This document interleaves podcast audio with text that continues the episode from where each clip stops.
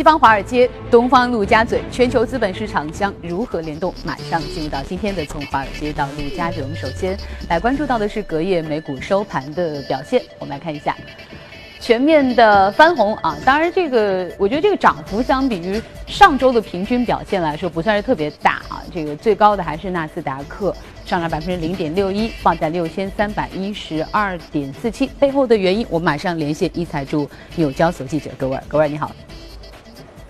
早上，主持人，伴随投资者对财报季的利好预期，推升三大股指在上周五走高。根据标普资本 IQ 的数据显示呢，标普五百企业的盈利有望在上季度增长百分之六点二。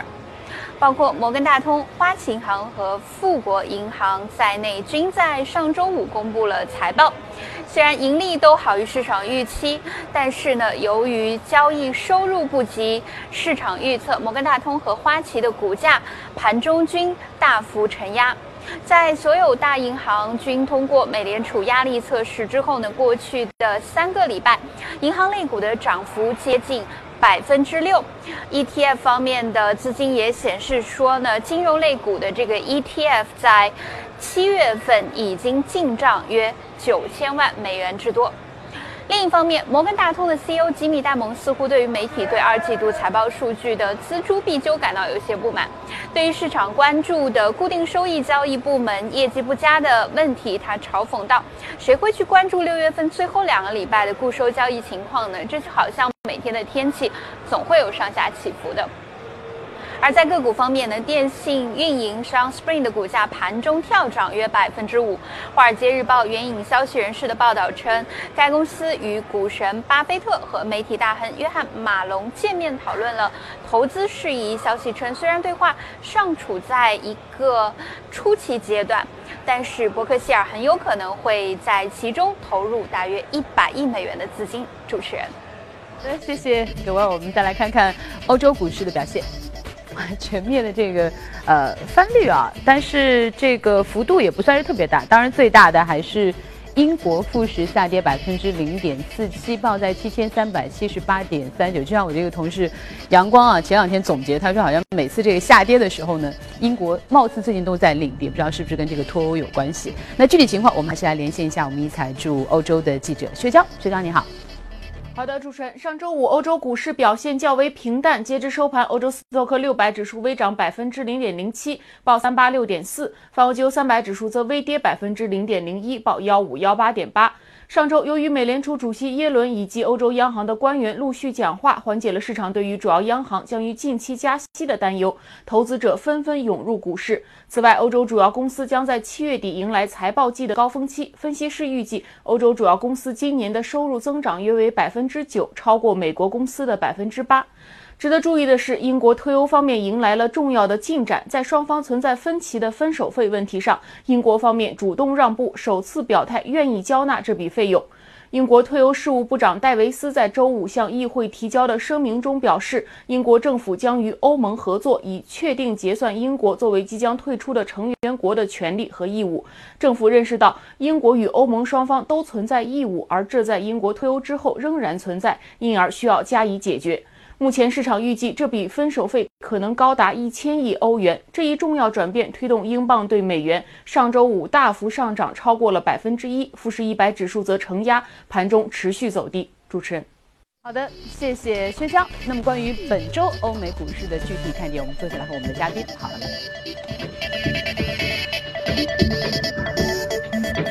那今天请到我们演播室现场的是国民资本的秦毅，欢迎秦毅啊！哎，秦毅，我其实特别好奇，因为刚才其实我们在连线这个纽交所的时候，我们的记者说到说这个本周的，应该上周哈，这个上周这个整个呃银行股或者很多财报出来，其实表现还不错啊。是的。但是为什么我们看到这个就整个银呃这个金融板块却出现了一个回调？相对的是科技股出现了一个上涨，这背后的原因是什么呢？对，因为整整个的话还说明它是一个资金的在一个板块的一个轮动，是吧？因为我们知道六月九号以后，整个科技股是有一个回调的。那么在回调的时候的话，那这个期间发生了什么？就是说整整个通胀教育又开始起了。那么包括银行，包括国内的一些商品期货。通胀交易？通胀交易的话，就是大家预期有一个利息的一个上升的一个过程，包括一个是。包括一个 CPI 的一个上升，是吧？因为这两个主题始终是贯随着今年二零一七年至今的两个交易。第一个就是科技板块，第二个就是说银行，包括一些周期板块。因为这两个板块的话，它们不是同涨同跌，就是基本上一涨一跌，就显示了这个长，并没有就是说现在美股虽然不断的在创新高，但是也没有更多的一个增量资本进来，还是一个存量的一个交易，是吧？OK，嗯。那么，其实从上个礼拜我们可以看到，就是说国内包括像黑色系。螺纹啊，或者焦煤啊，这些黑色其实创新高，包括化工化工的 PTA 涨幅也很大。那么大家包括原油、天然气，美国的那边啊，包括那个呃黄金是吧？那么都出现了一定的上涨。理应的话，就是说上个礼拜的话，应该是这种就是通胀交易或者周期性板块应该是大幅度起来。但是呢，实际上我们并没有看到这样的，在至少国内的话，可能体现了部分这样的一些交易的一些。呃，行情，但是呢，在境外我们没有看到。境外的话，我们看到上周主要还都是科技股领先，啊，包括像微软，微软是连续涨了四天，是吧？包括 Facebook 这两个股票的话，都创出了历史的一个新高。那么伴随着前段时间看到那个 Snapchat 最近也有一点回来了啊，因为前段时间它的这个股价也也也也跌的还挺厉害的。对，因为这个股价的话，呃，这个网上我昨天还在看。包括 Facebook 的 CEO 可能还蛮庆幸，是吧？因为他可能就是说，Instagram 他自己的也有很多的跟跟 Snapchat 的类似的一些业务，是吧？那么这个业务它一推出来，那背后是二十亿的那个 Facebook 的一些用户，所以的话，Snapchat 的话，它就很可能就是一个鸡肋，是吧？大家可能新的一个增长点，或者就是说它的一个竞争性就不够了，是吧？啊，所以，所以我我总体感觉是吧？包括银行股，我们刚刚。刚刚主持人也讲到，就是说其实银行股的业绩非常好，嗯，啊，然后可能大家在找一些找一些一些不利的，刚刚包括 J.P. 摩根的它的一个业务啊，就是固收的一块业务啊，因为其实我们也知道固收它的一个交易，去年大家都很好，那么今年的话，呃，尤其在四五月份之后，呃，六月份左右后面，那么它没有一个缺乏一个就是说。大的一些波动，所以它整整体的一个交易比较平淡，导致的话在 fixed income 这一块的话，它的收入有一些递减。但是我觉得，作为整个对银行板块的一个估值而言的话，这个不应该是作为一个。当然，我们我们另外看到股票交易也在下跌，因为整体的市场的一个波动率都在下跌啊，所以这个的话平淡是一个大的一个目前的一个行业的一个。背景是吧？OK，其实你刚才特别当然，我们国内的话可能是另外一个景象，是吧？因为国内你看六月份出来的，我们的券商的一个就是收益非常好，嗯啊，六月份跟五月份环比，他们那个递增的话都在百分之六七十七八十，是吧？就是国内的交易非常畅旺，OK。所以我觉得这个节目也好，我们始终不断的去看华尔街，看国内，是吧？呃，相互之间。大家不断的去找这样的一个共同点或者一个不同点，是吧？找到这样的一个投资机会，是吧？其实刚刚这个景怡特别说到这个这个通胀交易，就是目前在这个整个这个相对呃预期是呃。加息的情况之下，对吧？但是呢，前两天我们说这个，虽然说整个大环境是在这个加息通道当中，但是呢，耶伦最近的这个表态啊，呃，在鹰派之后又开始有一点鸽派了，就是觉得可能说这个加息 maybe 呃可以时间点拖长一点啊，maybe 可以加的这个幅度少一点。所以其实我们是在这个加息通道当中的。偏低预期的一个加息的预期当中啊，所以 anyway，在目前这样一个呃一个一个环境当中，我们来看看这个机构投资者他们对于投资者投资的一些建议和观点是怎样的。We're in a low interest rate environment and we are going to be there for longer. So I think people are starting to understand that earnings are worth more in a low interest rate environment. It just has to do with the cost of capital. So if you're not getting returns in the bond market, you have to go somewhere else to get returns and those returns are worth more. OK，其实他刚才特别谈到，因为现在整个这个国债收益率是是是不高的，二点多，我记得十年期的话，十年期对，十年期二点多啊，那所以呢，他刚才也说，那那这这个钱这就是不可能留在那个国债的地方，所以他必须要在别的地方去去找钱。对，所以呢，这就是很多人的一些声音说，呃，有可能就是说，虽然说之前有一些声音觉得整个美股现在估值是稍微已经比较偏高了，嗯，但是因为钱还是没有别的地方可以去，所以 maybe。还是会流入到股市当中，所以很多人觉得说，接下来的美股 maybe 还是会在，还是有这个看涨的空间啊？您怎么来看？对，因为现在的估值的话，从绝对值跟零八零九年那时候比较低位的话，可能现在处在应该是在十九倍左右，是吧？当然，如果静态的话，我们如果是看这个一八年或者一九年这样盈利的话，更加低。但是，可能一一七年的话，可能在二十多倍。但是往后面看，因为它盈利还在增长嘛，是吧？嗯嗯。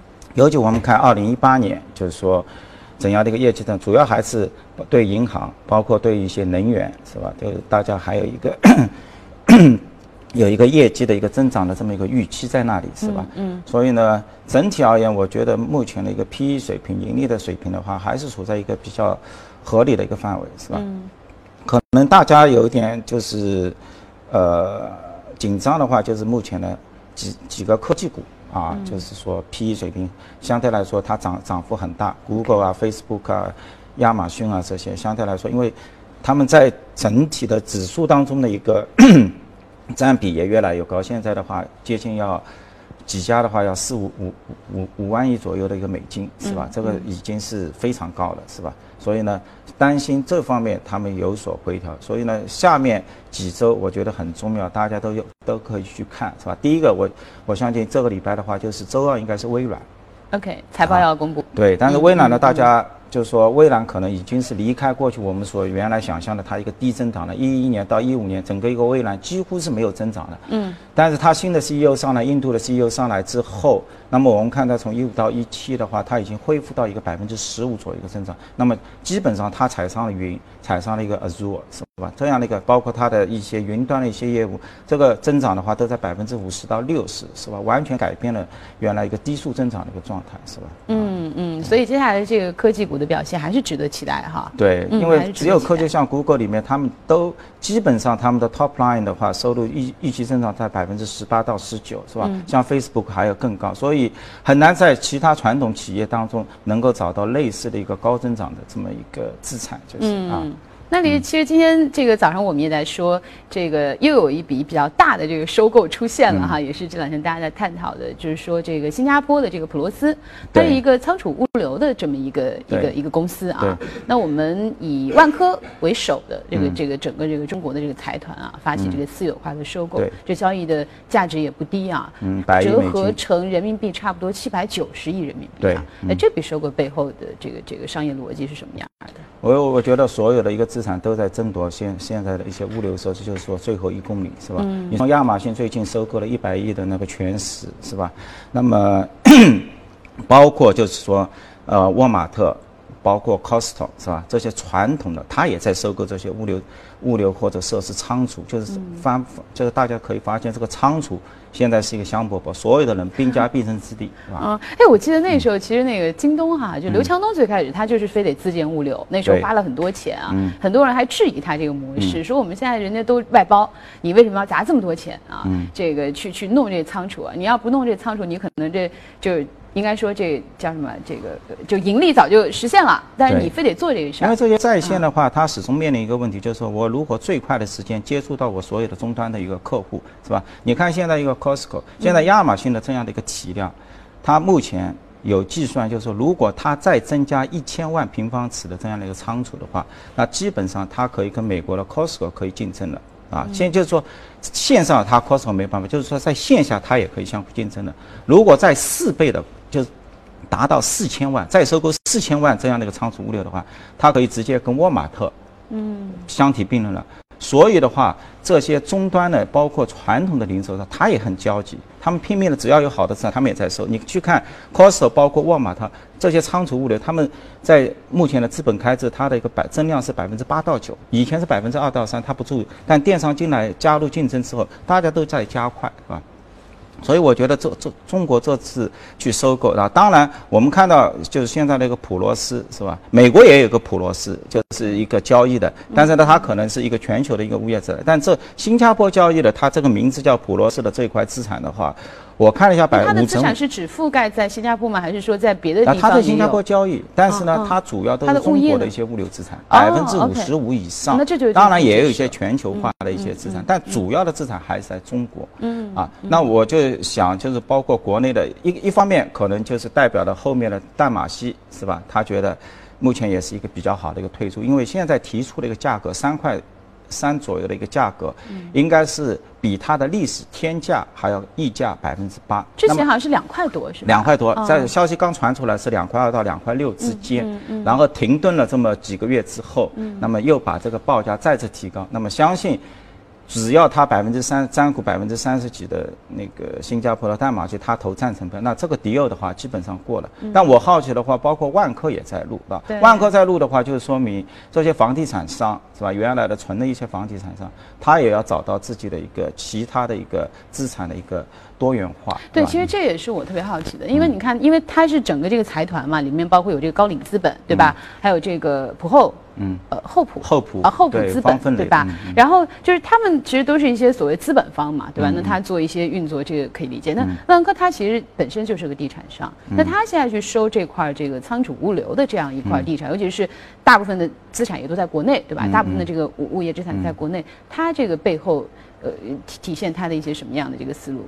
我觉得就是相对来说，他会说就是淡就是往这个服务。这个转型是吧？地产商因为所有的都在这里，就是包括我们现在去看恒大一样是吧？它也侧重在它的一个文化，包呃文化领域啊，包括其他的一些就是终端的一些娱乐啊，或者是一些就是也是往多元化方面发展。就是地产商走到目前这样一个阶段了是吧？那么他们可能需要其他的一些稳定类的一些。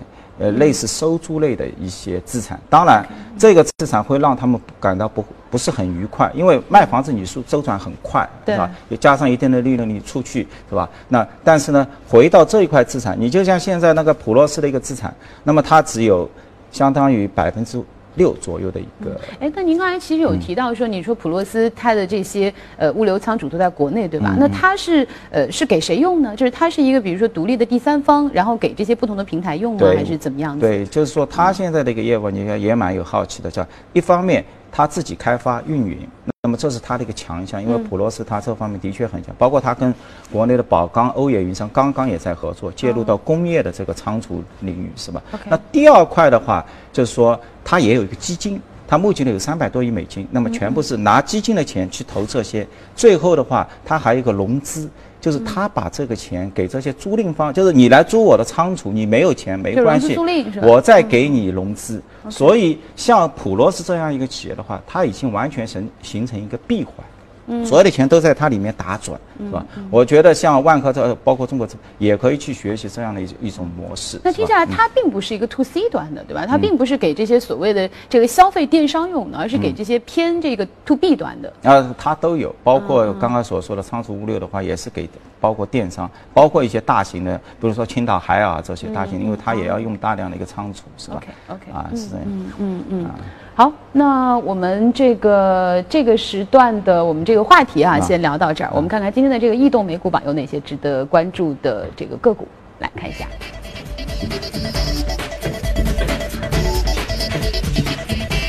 好，那今天我们看到这个上涨表现比较突出的，像基础材料、科技、消费品、公共事业和健康管理啊，上涨都是在百分之零点八到零点六之间。那个股方面呢，呃，FSC。是信用服务啊，上涨百分之十六点四九。那 Kara 是上涨了百分之十点一，生物科技，另外包括像电子信息软件的、网络信息提供的、生物科技的涨幅都比较不错。那我们来看看今天我们所关注到的个股是第五大道金融，哎，也是这个信贷服务。其实刚才我看到我们刚才这个上的个股，就是第一个也是信用服务啊，这这信贷服务是一个什么样的一种一种 business？这个相当于就是目前的话，它是周五的话是那个像素资本啊宣布它第五大道资本公司它三点二亿。Howard 马克思是吧？啊，O O Tree O Tree O Tree，对它它宣布收购，因为目前对对冲基金而言，他们也面临着一一定的一个转型，是吧？就是做些另另类资产投资，是吧？他他怎么转呢？他要干嘛？因为他们之前在为了扩大整个，因为你你整体的一个另类资产。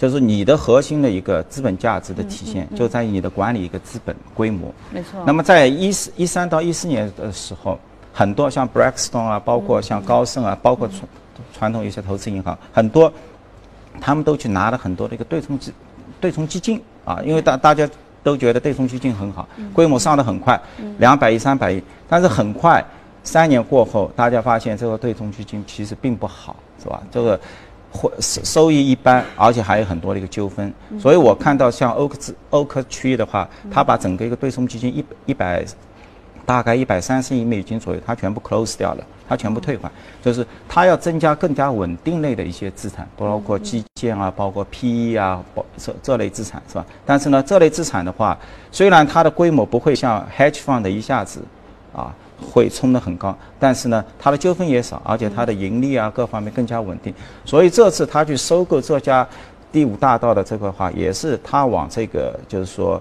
呃，像像融资，包括这这些公司的话，都相当于你给他一笔钱。OK，想想我我们的一些小信贷公司，嗯啊，就是说它没有一个存贷功能，但是它就是一种 BDC，就是就是美国有很多这样的一个 BDC，目前的话大概在三百亿美金左右的一个市值，啊，就是而且现在持有方的话，很多都是原来的一些另类资产，包括凯雷，包括就是啊刚刚所说的像素，包括 Blackstone 啊。啊，KKR，他们都去收购这些 BDC，然后因为他们有大量的一个 PE 资本，然后拿了这个钱的话再去放贷，啊，你像它 FSC 的话，大概的一个组合的话，就是说我有几个亿，国家规定它可以有一比一的一个杠杆，跟我们国内的小小一样，就是有一比一，哎，差不多，但是呢，他他会去买一百多家企业，然后的话。呃，大概的那个评级的话是在负债跟 EBITDA 值在四点二，就是类似于投资级别下面一点的。嗯。然后那个 average 的一个成本的话在百分之十左右。那么，像 FSC 像这类对冲基金，它赚什么钱？就是你把资本拿过来，OK，我帮你去做负贷。做那个放贷，放贷了之后，超额表现费率我我提取百分之二十。那现在这家的话，它收百分之十七点五，是吧？比原来的降了两点五。呃，这也体现了就是目前的整整个 hedge fund，他们收钱也是越来越难。百分之二的呃，就是说管理费现在几乎是很难的。百分之二十也收不到了，基本上现在都要降到十七点五或者十五左右，除非一些非常 top 的，像一些文艺复兴啊一些 top 基金，是吧？那大多数人都很难收了。嗯嗯，那关于这个，您刚才说的是，比如说整个行业啊，就这是一个趋势。那我其实也蛮好奇，就是这家公司，就第五大道的呃金融这家公司，因为我觉得它取的名字还挺厉害的，第五大道啊。那这家公司本身就是它在这个行业里面，就是它有哪些比较突出的表现吗？在属于它的这个行业当中，嗯，我觉得去看它的一些特征的话，可能他们一个团队是吧？当然，一个团队的话，我觉得就整体这个做这个 business 并没有太高的一个科技含量。就是第一个，你要找到这么就是有谁用钱；第二个的话，因为企业端大概都是差不多的。刚刚也说了，就是这个行业，你拿到这个钱投资的时候，你不是乱投的，你去找一些信贷不好的，基本上你要找的企业，它的一个 list 就在它的一个负债。负债跟它的 EBITDA 的这个比值要在四点二左右 OK 就是说，那这个这个名单拉出来之后，那你就一家家叩门去问他们要需要不钱，然后对于你的组合而言的话，为了降低风险，那么你要也要介入到一个多元化的一个组合，你不能压在一家你给他钱是吧？就是说十亿美金，你可能要分分到一百多家。是吧？每一家可能给个一百呃一千万美金最多的，然后做一个组合，是吧？所以我觉得这这一个模式的话，跟目前的整个另类资产，他们也比较比如，因为他们也擅长做这个多元化组合，只是在呃所以听起来也是一个辛苦的工作你要做很多这个咨询啊、搜索的这个配比，啊然后让他们的这个需求和供应来达到一个满足。而且它的估值，就是说你现在 hedge fund 你去搜了这家公司是吧？你看现它现在是三点二亿出去了，就是对于 BDC 的一块业务，就是说你现在有 KK 啊、凯雷，包括 Blackstone。啊，包括 Oak 区，他们都在美国上，Oak 区大概市值在七十亿美金。就是你如果你如何给你自己的股东带来回报？OK，我去收购了一些 BDC 的这样这种信贷公司收进来，那么目前呢，大概的估值的话在十倍。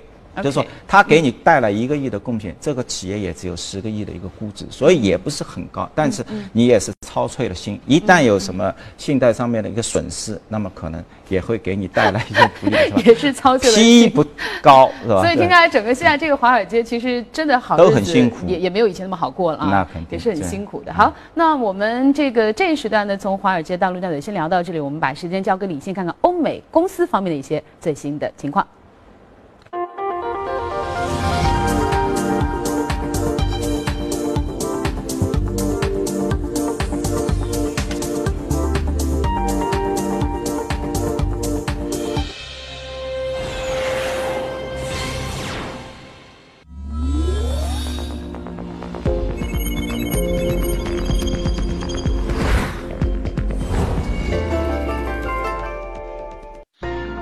纯享人生由你我带冠名播出。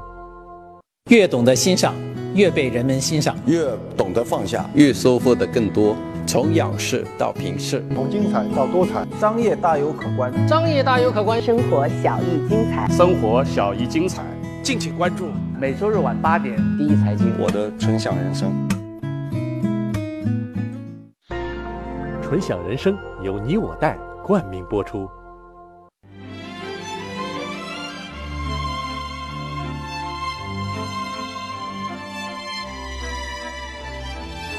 跨越三个世纪的经典，《老凤祥》。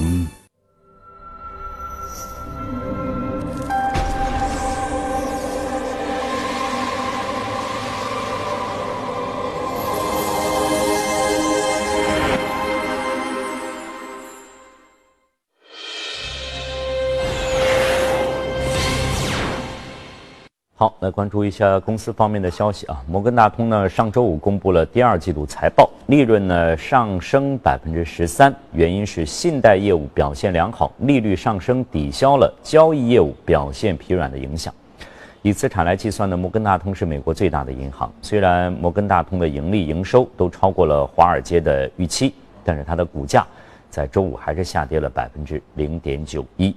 另外呢，花旗上周五也公布了第二季度的财报，显示出第二季度净利润三十九亿美元，每股盈利一点二八美元。相比之下，去年同期分别是四十亿美元和每股盈利一点二四美元。花旗第二季度营收一百七十九亿美元，而去年是在一百七十四亿。分析师一致预期，花旗第二季度营收和每股的盈利分别是一百七十四亿和一点二一美元。有消息说呢，美联航正在考虑一个新的座位安排计划，也就是为自愿放弃座位的乘客支付一笔补偿费，然后呢，将这个座位以更高的价格出售给其他的乘客。根据这样的计划，美联航呢将提前联系乘客，给出最多二百五十美元的补偿条件，让乘客确定是否愿意放弃座位，并为同意腾出座位的乘客安排同一天。晚些时候的飞机，随后呢，美联航将重新出售这个空出来的座位，出价最高者得。但是呢，美联航近期再度遭遇了丑闻的困扰。乘客弗兰斯称，他和四个月大的儿子被困在闷热的班机上，高温让婴儿难以承受，已经失去意识。这起可怕的经历让联合航空再度面临着批评的声浪。软银主席孙正义同巴菲特以及自由宽带公司主席马龙展开了对话，寻求其投资软银控股的电信公司 Sprint。巴菲特考虑呢投资一百到两百亿美元，而马龙也考虑进行额外投资。Sprint 股价当天上涨超过百分之四。另外呢，菲亚特克莱斯勒在周五表示，为了防止潜在起火的可能以及避免安全气囊在无意中展开，将在全球分两批。召回一百三十三万辆车。波音最近发布的当前市场展望，受低成本航空还有新兴市场驱动，全球单通道飞机市场将迎来高速增长。未来二十年预计需要二点九万架新飞机，其中呢，中国市场增长率更是达到全球平均增长率的两到三倍。好，公司方面的消息就是这些。以下呢，进入我们今天的美股放大镜。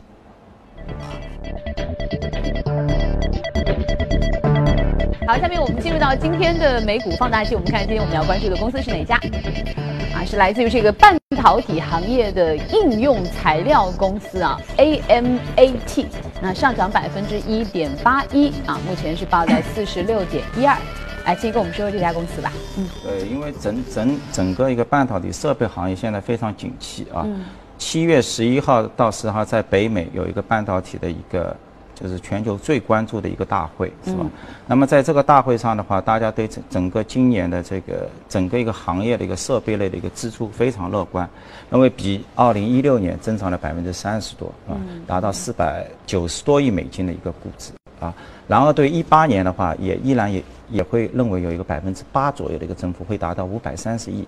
那么这个四百多亿是一个四百九十亿什么概念？呢？就是说在两千年。我们的一个半导体设备的一个支出的一个高峰，其实在两千年，就是那时候就是一个 dot com 的一个泡沫。嗯。当初的话是整个 PC 机刚刚启动，是吧？那么整个一个行业的话，消费了四百七十多亿美金。从此之后，dot com 失败之后，它就一一一路下，是吧？那么，所以呢，到了今年的话，一七年的话，那么我们又有一些新的，包括 AI 人工智能，大家都在人人工智能 VR、AR，包括物联网一些新的一些需求的话，那么推动，包括像 OLED 是吧？就是说，我们现在苹果都采用 OLED 的一些镜面了。那这些的话，带来一些显示设备行，整个一个行业都在一个快速的一个上升，是吧？那么，但是呢？就是说，半导体设备呢，从历史，我们从零零年到一七年，这个整个一个十七年来看，它就是一个周期性行业，OK，是吧？所以目前呢，整个一个板块，它的估值也不高。你像 AMD，估值大概是多少钱呢？大概现在都在十三到十四倍左右，就相当于它是，呃，就是说，比那个。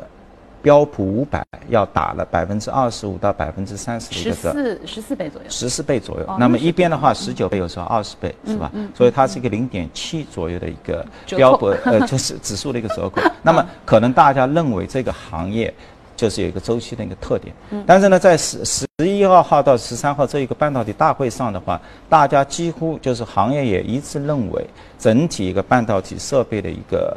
就是说支出，那么可以行业可以稳定在四百五十亿美金，而且是一个 long term，不是说大家到了一个 long term，他们的预期大概有多长的五年？可能我觉得一个 long term 的话，可能到四到五年，因为我们紧接着看，像像像今年的排名，一七年的话，韩国第一，第二是台湾，第三是我们中国，是吧？嗯。那么到了中国的话，是指它的消费是吧？啊，半导体设备的一些支出，因为这个设备呢也只有几家，你像那个 AMAT。包括 ASML，包括就是科林，就这几家，包括日本的一个东京电子，是吧？就是能够提供这种高端的这些半导体设备的就五六家。就是说，但是呢，你背后所有的做这个半导体类的一个生产，都要用到他们的一个设备，是吧？就是说，所以呢，我们看到像那个 AM AMAT 是吧？那么。就是说，目前的话，它在行业的话也是处在这么低低的一个状态，是吧？就是你看它百分之四十四十左右，那么都是提供给代代工类的，像中国的话就是中芯国际为代表的，是吧？还有百分之五十的话都是给存储类的，包括 Nano，包括 Drum。现在这个 Drum 跟 Nano 的生意非常好，整个一个行业的话，我看一下一七年的话都。利润值，你包括你看现在三星，包括像海力士他们报出来的这些业绩都非常亮眼，整个一个行业可能达到八百到九百亿美金的这样的一个呃 EBITA 的一个利润，是吧？所以呢，按照历史的话，通常在百分之五十左右，所以这个行业本身也就可以消化半导体设备类三百到四百亿美金的一个设备类的一个支出，是吧？所以说是非常健康。当然我们可以看到中国，中国在一八年的话可能发力。啊，这个发力的话，主要可能来自于紫光系的，他们可能要国家包括整个一个集成电路的一个基金要上这样的一个存储类的这个两百五十亿美金的一个投入，是吧？所以呢，当然它是一步步的，一八年可能一九年慢慢的进行一个投入，所以一下子把整个中国的是指上产量上出是吧？对，因为这个的话，存储类还是就是说我们中国比较缺。是吧？但是这个重要性很大，你未来你以后做 AR 或者是你你都要用到它，是吧？那么，但是这个这个投资量大的话，但是呢，你也需要时间，因为真的几百亿美金，可能一条线都要一百五十亿美金，就是一千亿就烧一条线，是吧？而且他们现在做的这个 3D Nano 的话，中国也是一步到位，是吧？现在的这个利润值是很高，百分之三十，是吧？五五六百亿美金，我相信所有的人都要去拿，是吧？所以整体的话，目前。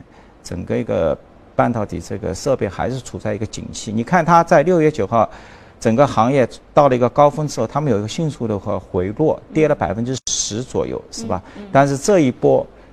就是迅速的，基本上也都回到了这样的一个历史的一个高点。嗯，所以你刚才，因为你刚才特别谈到说，半导体这个行业，其实你从历史上看，它是一个周期性的行业，周期性行业？那你又谈到说，就是说，呃，从这次大会我们看到，应该说这一轮的周期它又轮回来了。嗯，而且你刚才说到，有可能是四到。五年的这样的一个一个一个周期，所以也就是说，我们可以呃，是不是可以这样来下结论说，整个这个半导体的这个行业可能会迎来一个四到五年的属于它的周期性的一个上涨的这个空间？对，就是说，但是呢，就是说现在的估值的话，也基本上考虑了这么一个因素，就是中间如果有回落，因为你去看以前的这个发展的路径，就是从 PC 端开始，然后到了一个某表手机端，然后到到现在一个 AI 端，是吧？那么这一波上涨，其实半导体里面有很多，但是呢，主要的一个驱动力是在它的一个存储芯片 Nano DRAM 这一块，把它增量带。